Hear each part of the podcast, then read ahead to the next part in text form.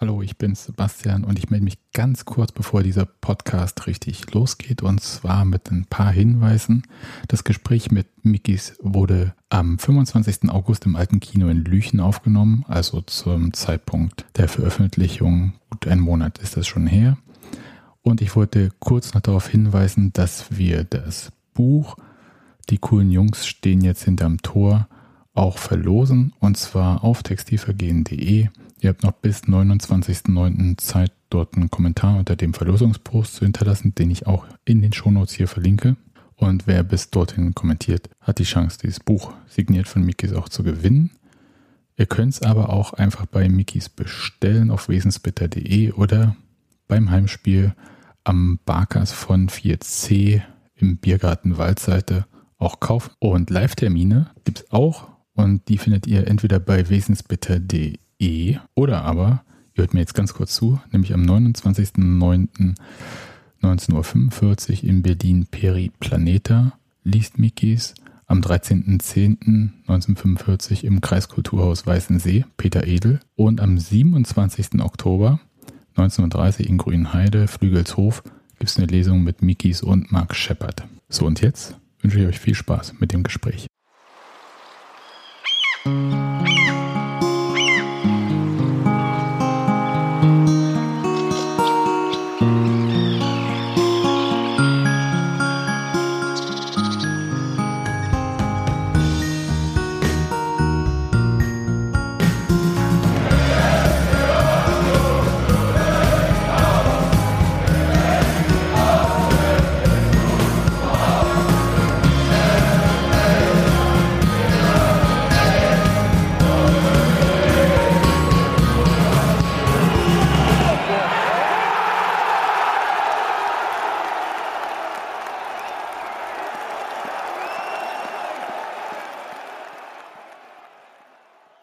Willkommen zum Textilvergehen.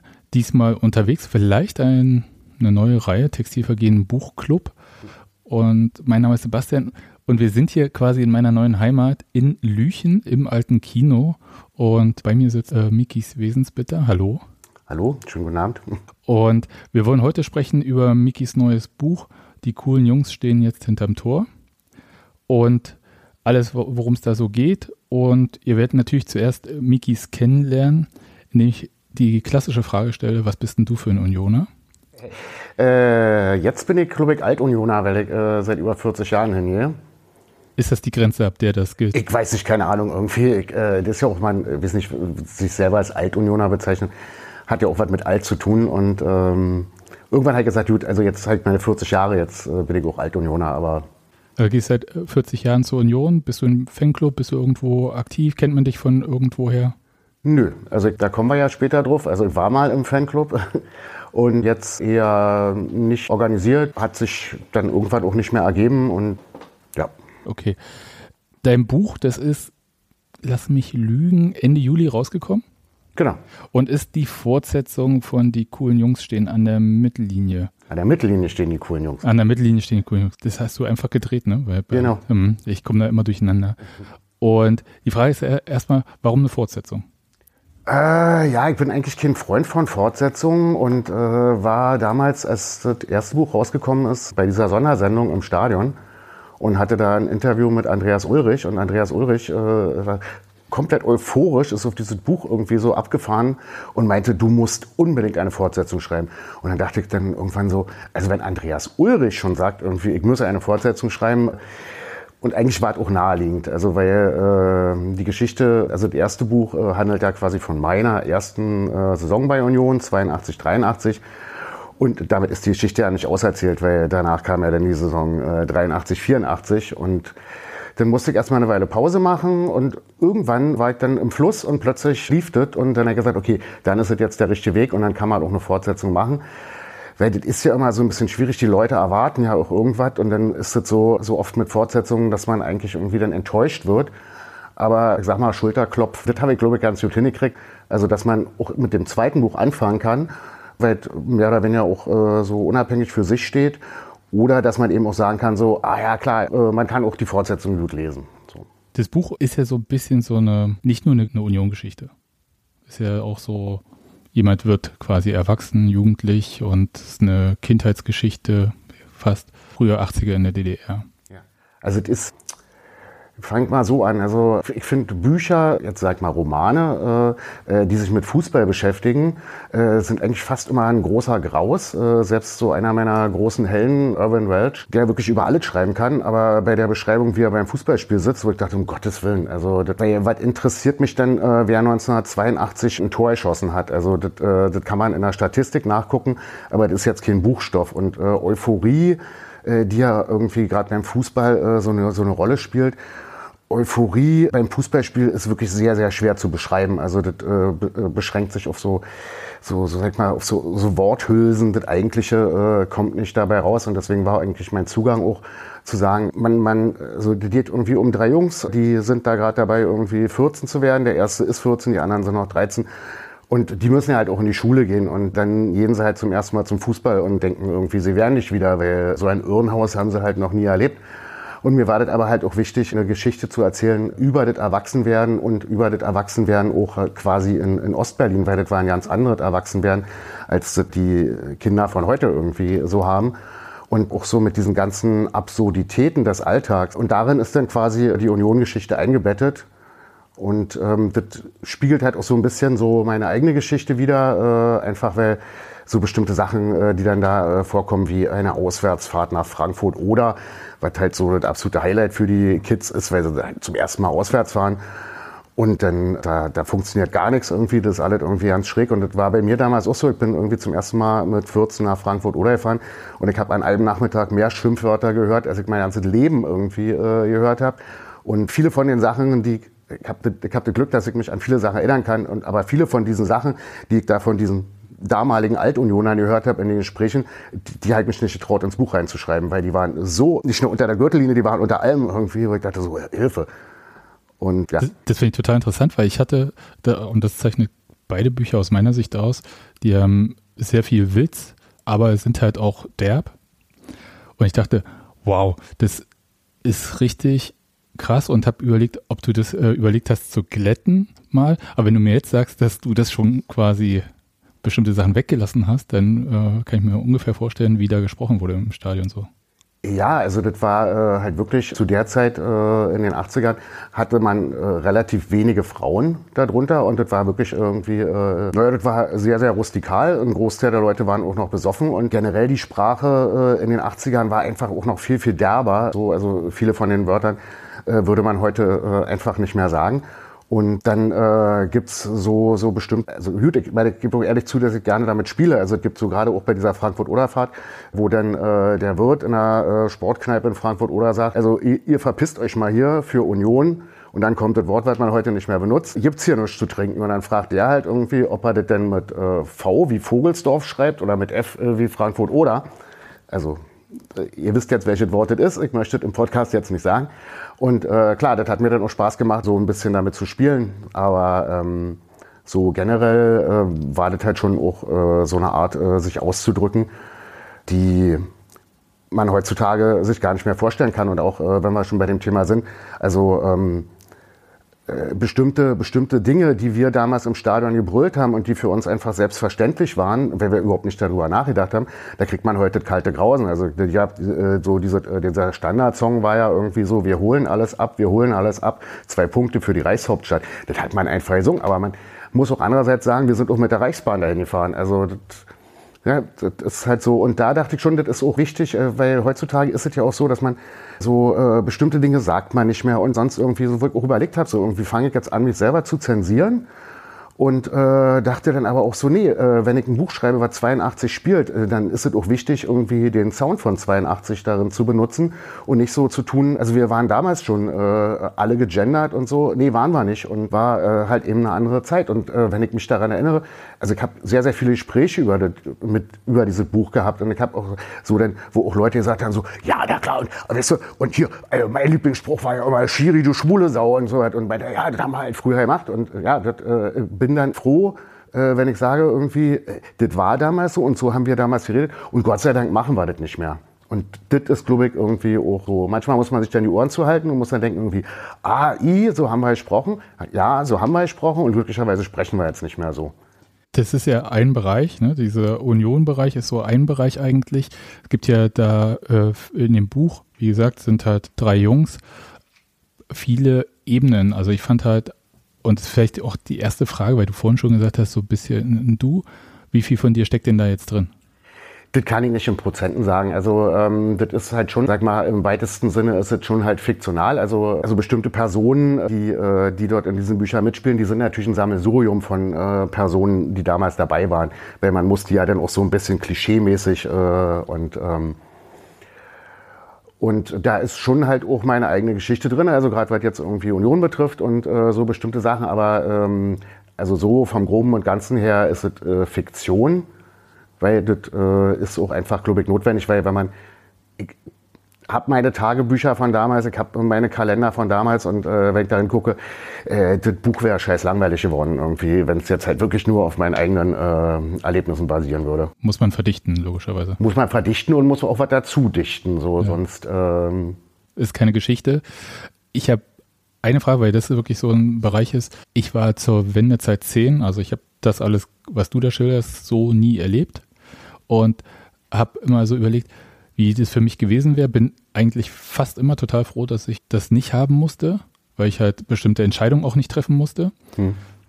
Äh, sei es, das kommt irgendwo mal so im Nebensatz im Buch auch vor, äh, Jungs irgendwie äh, verpflichten bei der yeah. NVA, um halt irgendwie Abitur machen zu können und so weiter. Das sind ja so Sachen, die werden ja meistens mal dann verdrängt. Ja, aber es war ja scheiße. Aber du hast dann halt so Sachen, die, glaube ich, so typisch auch DDR waren. Und du hast die alleinerziehende Mutter, da ist der Stasi-Onkel.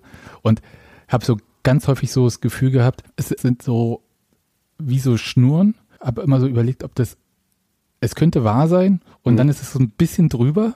Ja. Und ich habe mich teilweise köstlich amüsiert, wusste aber, es ist halt auch bitter ernst mittendrin. Ja, nochmal kurz so, äh, also es ist ja keine Autobiografie, ne? also, sondern es ist ein ja, Roman klar. und ein Roman lebt ja halt davon auch sozusagen von so bestimmten Überspitzungen. Und äh, was ich halt sehr gerne mache, ist halt auch mit diesen Klischees spielen so, auch wenn man äh, bei bestimmten, es gibt eine Szene, äh, wo äh, der dicke Wenzel zum Werkkreiskommando äh, muss, weil er sich wohl verpflichtet hat, Offizier zu werden. Und da gehen die beiden dann hin und dann gibt's halt dieses Gespräch und der Wenzel sagt, er hat sich nie verpflichtet und er weiß ja nicht davon.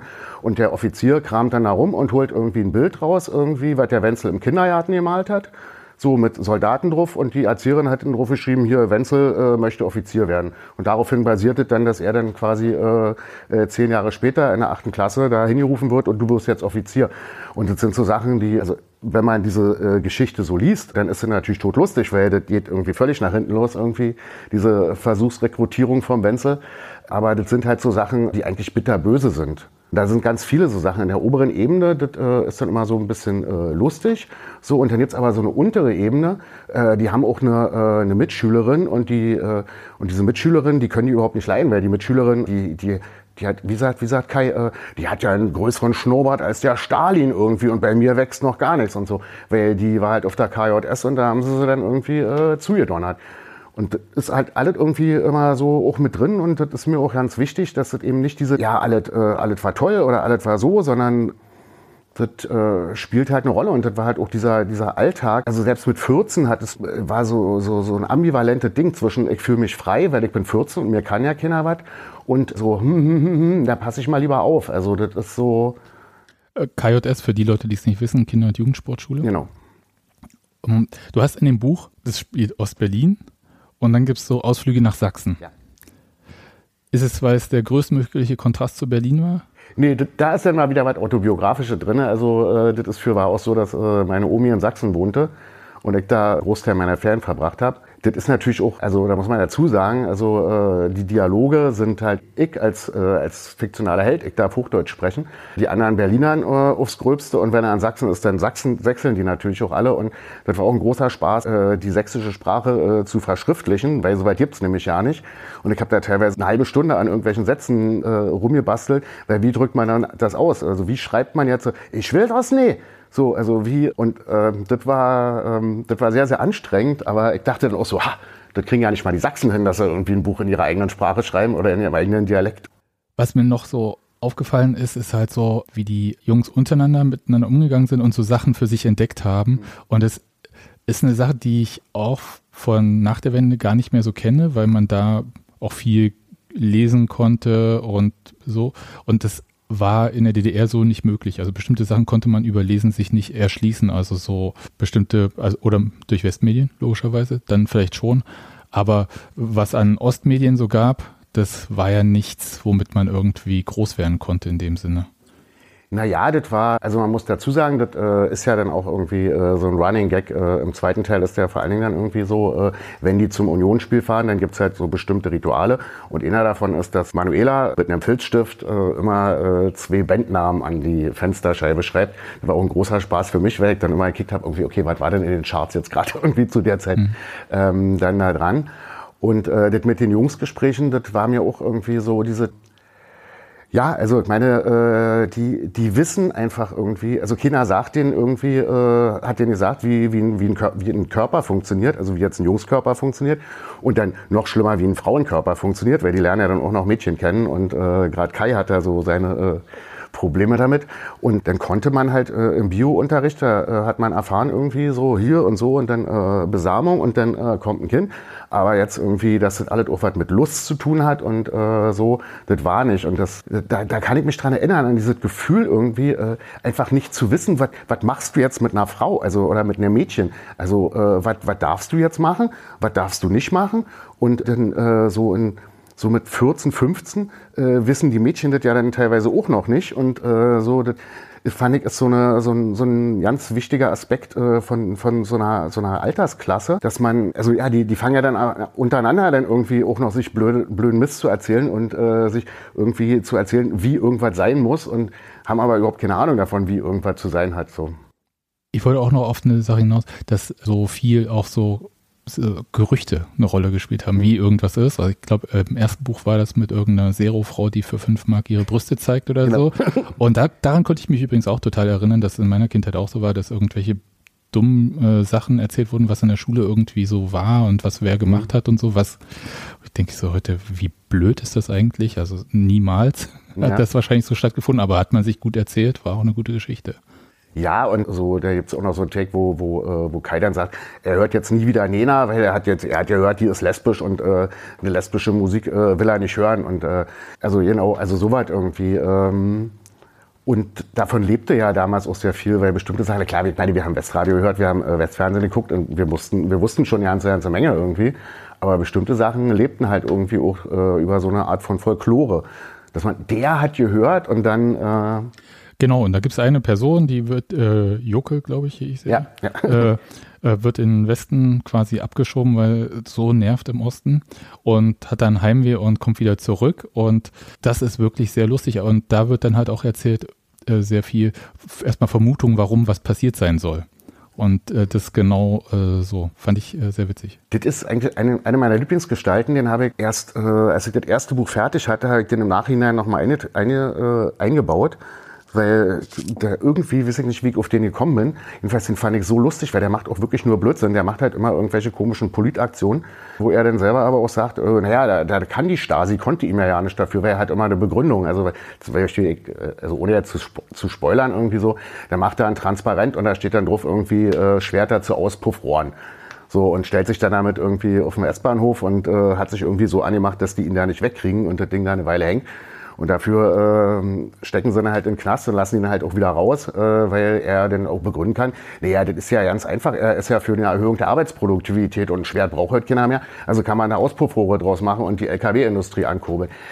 So, also das sind dann halt auch so... Ähm, so Sachen, wo ich denke, irgendwie, äh, man muss auch mal ähm, so einen anderen Blick darauf haben irgendwie und diese was, was mich immer so ein bisschen stört in äh, so einer Rückbetrachtung ist so, dass das alles immer so bierernst und das muss alles irgendwie so ganz äh, so, und dann dachte ich, okay, das ist halt so ein Vogel, äh, der, der, der pfeift auf alle Konventionen, weil er im Endeffekt weiß, die können ihn ja nicht so. Ja, und dann ist er halt, äh, dann, dann hast du schon verraten, dann wird er halt wirklich in den Westen abgeschoben. Und da findet er halt scheiße. So. Was, äh, um mal ein bisschen auf ein paar Union-Sachen zurückzukommen, was äh, da eine Rolle spielt, äh, du hast gerade mit Auswärtsfahrten erzählt, äh, sind, äh, ist ja im zweiten Buch auch dabei. Da lernen wir sehr viel Trapos kennen, ja. äh, Transportpolizei. Transportpolizei. Mhm. Und deren Art. Und die waren ja, ich kenne es wirklich nur aus diesem einen Fangesang. Mhm. Aber kannst du es ein bisschen schildern? Also da für die Leute quasi Spätgeborene? Na, die waren halt zuständig für alles, was jetzt mit Bahnhöfen äh, zu tun hatte und äh, mit Zügen. Und die waren in der Regel noch eine Nummer dümmer. Also man sagte immer irgendwie, also bei der Trapo sind nur die, die, äh, die bei der Volkspolizei nicht geschafft haben. Ob das jetzt wirklich, das ist auch wieder so ein Gerücht, ob das nun wirklich stimmt, weiß ich nicht. Und die waren halt wirklich lästig. So. Und die hatten auch schnell mal den äh, Gummiknüppel locker und da kommen ja die Helden in meinem Buch noch so ein bisschen drum herum äh, durch Glück. Aber das waren halt äh, nicht unbedingt feine Menschen so. Und ich glaube, wenn man das liest, dann äh, weiß man auch, was das für Pfeifen waren.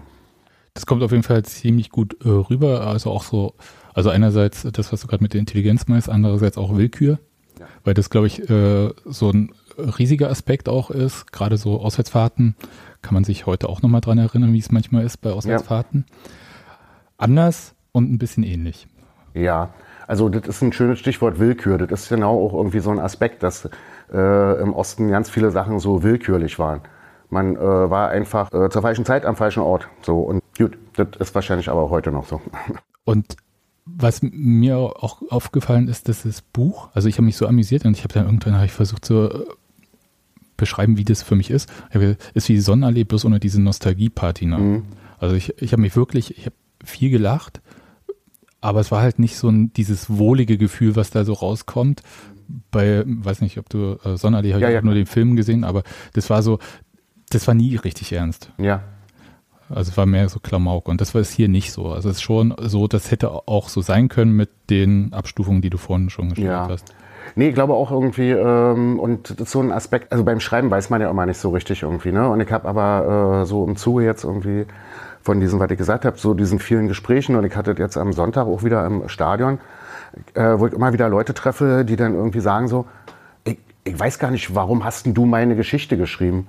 Also das ist so, so und äh, da freut mich dann halt immer irgendwie so, wenn ich denke irgendwie so, boah, das berührt ja mich als Autor, aber so, äh, das, äh, das hat da vorher Leute berührt, die einfach, also wie hat der Inner am Sonntag gesagt, das fand ich so schön, damit irgendwie, ich habe geheult, ich habe geheult, weil ich war plötzlich wieder jung, ich, war, ich habe den Osten wieder gerochen und das war alles so intensiv und so.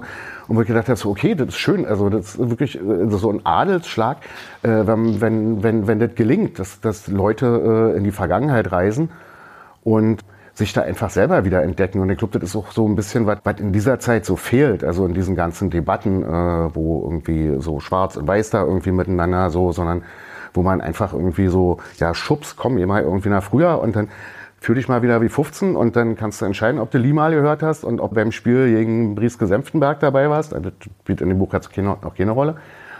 Aber das finde ich gut. Und das ist auch so, weil ich Brieske Senftenberg gesagt habe, ich hatte auch selber so einen Spaß dabei und ich weiß, dass ganz viele Leute das irgendwie äh, haben, äh, wenn da so Sachen auftauchen wie, äh, naja, denn, also die spielen dann auch mal Fußball-Toto und dann tippen sie halt irgendwie Schifffahrt Hafen Rostock gegen, gegen Post Neubrandenburg und dann Einheit Krum Hermersdorf und was weiß ich, also diese ganzen alten äh, Ostnamen von äh, Mannschaften, die es größtenteils nicht mehr gibt so äh, alleine das äh, weckt so irgendwas. Ich habe, äh, weil du Geruch gesagt hast, ich habe ganz häufig, weil äh, Rauchen mhm. und Alkohol spielt eine unfassbar große Rolle.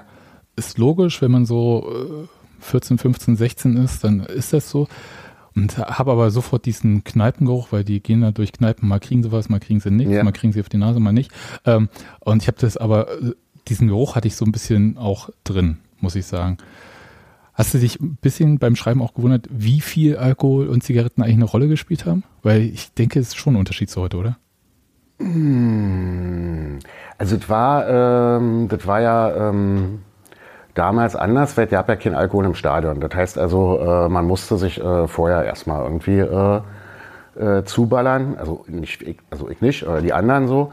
Und äh, meine Kids, äh, die haben ja dann auch ein Ritual, also die, da kriegt dann jeder ein Bier und das nehmen sie dann, nehmen sie dann auf die Fahrt mit und ähm, das ist dann aber auch äh, klar, in meiner Erinnerung im Osten irgendwie äh, wurde immer gesoffen. Da wurde immer gesoffen irgendwie. Das fing irgendwie äh, bei, bei, beim Familiengeburtstag an, dass die Fünf- und Sechsjährigen, die haben Eierlikör am Schokobecher gekriegt und dann äh, so, und die Alten saßen immer in, in der Spelunke und ähm, Es gab viel Schnaps auch, ne? Ja.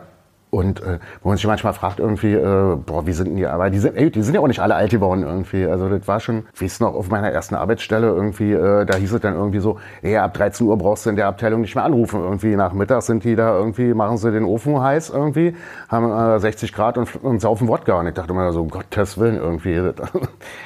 ja, also das spielte schon eine große Rolle. Und also ich muss ganz ehrlich sagen, also ich, nee, ich glaube nicht, ich weiß, ich habe so zu der Zeit nicht so viel getrunken irgendwie. Da muss halt ein bisschen übertrieben, aber äh, das äh, gehört auch dazu. So. Du hast, ich habe noch so zwei Fragen. Also erstmal, wer so ein bisschen Union kennt, die Union-Geschichte und äh, sagt 83, 84, weiß halt auch, worum es am Ende geht. Ja. Hast du diese Abstiegsendspiele gegen Chemie Leipzig überwunden mittlerweile? Ja, das war ganz schwierig. Das, ähm also ich glaube, äh, deswegen äh, will ich da ja nicht so ins Detail gehen irgendwie, äh, weil das ja quasi das. Ich meine schon dich persönlich. Das Highlight ist. Also das war schon schwer. Also das hat wirklich auch äh, echt wehgetan, weil halt äh, auch so so ungerecht war. Ja, halt überstanden und äh, das ist ja auch, äh, das sagt ja auch irgendwie, äh, die haben ja dann einen äh, älteren Mentor, den äh, Jochen Dreikorn, Alt-Unioner und Sporttrinker den sie immer am Stadion treffen und der sagt halt eben irgendwie, Unioner äh, müssen lernen, dass man absteigt und äh, das gehört dann eben auch dazu. So. Man kann halt auch nicht aufsteigen, wenn man nicht vorher abgestiegen ist. Genau. Und dann hast du geschrieben, dass es aber auf jeden Fall keine Fortsetzung mehr geben wird. Also nicht jetzt jede Saison und so weiter und so fort. Ja, ähm, ja das habe ich geschrieben, weil ich dachte, jetzt reicht es auch mal. Habe es aber, glaube ich, mit einem Fragezeichen offen gelassen oder mit einem äh, James Bond irgendwie, sag niemals nie. Äh, weiß ich nicht. Also geplant ist es nicht. Das hängt aber auch einfach davon ab, wenn äh, ich merke irgendwie so, ich habe jetzt wieder so viel Inspiration in mir drin. Also eigentlich ist die Geschichte jetzt erstmal abgeschlossen, aber ähm, mal kicken. Also äh, vielleicht geht es weiter und ähm, das wartet ja dann die nächste spannende Saison. Hast du beim Schreiben und drüber nachdenken auch ein bisschen, man sieht ja auch Union heute, das ist ja schon ein krassester Gegensatz, den es gibt, oder? Ja, auf jeden Fall. Das war damals, äh, also damals war es natürlich eine ganz andere Art äh, von Fußball. Dann war es, ähm, ich sage jetzt nicht familiärer, nur weil es weniger waren, heißt das nicht, dass es äh, mehr Familie war. Das war irgendwas anderes und eigentlich, eigentlich ging es ja nicht darum, wie, die, wie das Ergebnis ist. Also so, das war nicht so wie heute. Äh, also man wusste ja, das geht ja nur um eins, es geht darum, irgendwie nicht abzusteigen. Und um äh, irgendwas anderes ging es ja nicht. Und äh, heute geht es ja um irgendwas so. Also ich meine, wir sagen zwar auch immer, ja, hier erstmal die 40 Punkte und äh, finde ich auch gut. Aber ähm, ist auch Champions League oder anderer genau, Pokal plötzlich. Genau, oder, äh, oder auch selbst wenn es das nicht ist irgendwie, dann ist es ein einstelliger Platz. Und damals, äh, ich glaube, äh, das gab eine Phase, und da müsste ich jetzt aber ganz genau überlegen, das war, glaube ich, 86, 87 oder fing, glaube ich, 85 an, äh, 85, 86, so wo äh, Union plötzlich aber auch wieder einen anderen Fußball gespielt hat. Wo Stresser, äh, Torschützenkönig? Stresser und äh, dann der Seier. Ja, ja, genau. Der Seier irgendwie. Und da hatte sich das dann auch verändert und das äh, finde ich auch jetzt immer noch so interessant, äh, gerade wenn man jetzt irgendwie den Sonntag gesehen hat, äh, dann sieht man Union, was einen ganz anderen Fußball spielt. Und für mich Sonntag äh, für diejenigen, die es später hören. Also gegen war, Mainz, das genau. Spiel. Da sieht man irgendwie Union äh, plötzlich ganz anders spielen. Und ich, für mich ist manchmal also ganz oft irgendwie dieser Moment, wo ich, äh, gerade wenn jetzt irgendwie Auswärtsspiele sind und ich das nicht im Stadion sehe, sondern irgendwie auf einer Leinwand, da hat man doch mal einen anderen Blick drauf, wo ich dann immer sage so, boah, die spielen mit, die spielen mit. So gegen, äh, was weiß ich, gegen Borussia Dortmund oder so, da, da spielen die mit.